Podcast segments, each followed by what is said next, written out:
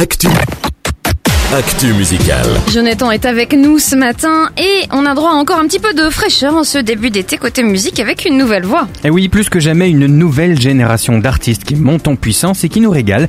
On découvre Abigail Duhon cette semaine. Quand je dis nouvelle génération, vous lui donnez quel âge à Abigail? Euh, Abigail, Abigail. Je connais une. Abigail.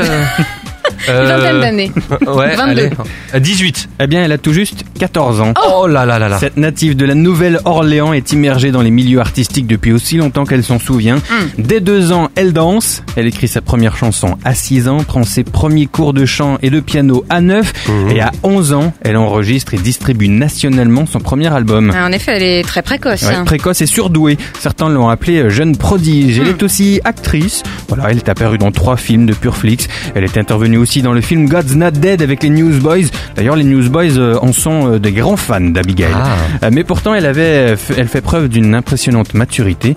C'est peut-être parce que du haut de ses 14 ans, elle a déjà traversé quelques traumatismes. Vous vous rappelez de l'ouragan Katrina? Ah oui, oui, Oui, oui. bien sûr, Oui, elle l'a avait, vécu. Oui, elle avait 6 ans à l'époque. Elle a dû fuir en urgence la maison familiale en laissant tous les souvenirs.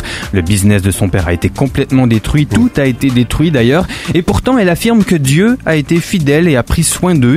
C'est d'ailleurs cette expérience douloureuse qui a inspiré sa première chanson de l'époque qui s'appelle Because of You. Bah c'est fou, dis donc, cette histoire. Elle a fait combien d'albums du coup depuis ses 11 ans? Elle a sorti un album et c'est son deuxième EP qui est sorti euh, fin mai avec son nouveau label qui s'appelle Dream Records.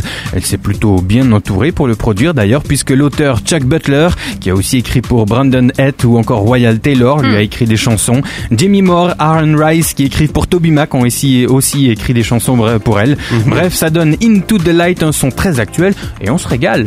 Et en effet, euh, on passe aux incontournables de la semaine. Oui, semaine chargée en plus avant l'été. Si vous voulez partir en vacances avec de la bonne pop, vous devez mettre le nouveau Torren Wells qui s'appelle Hills and Valley dans votre playlist. Si vous êtes plutôt louange, il vous faut pas rater le nouveau City Harmonic en live qui s'appelle Benediction. Il y a aussi un nouveau North Print Inside Out. Si ce sont les voix de rocker qui vous parlent, vous aimerez la version acoustique du nouveau Decipher Down.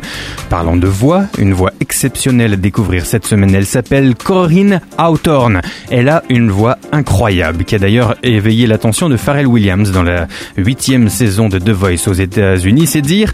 Et puis on termine avec du gospel, le nouveau James Fortune. Euh, On ne peut pas le rater, ça s'appelle Dear Future Me. Ah bah dis donc Jonathan, c'est une semaine productive hein, et ça nous va très bien d'ailleurs. Quelques scoops peut-être pour terminer. Oui, Bright City, les Anglais, les petits protégés de Martin Smith. Nouvel album à venir début juillet. Ça s'appellera Hello Maker. Le prochain Holy Star va sortir le 15 septembre aussi. Elle a travaillé avec le producteur David Tellin, entre autres. Ça va donc sonner un peu plus pop électro cet album, ce qui est pas pour nous déplaire. Et ben ça va s'appeler Human. Eh ben on a hâte d'écouter ça. Merci beaucoup Jonathan. Avec plaisir.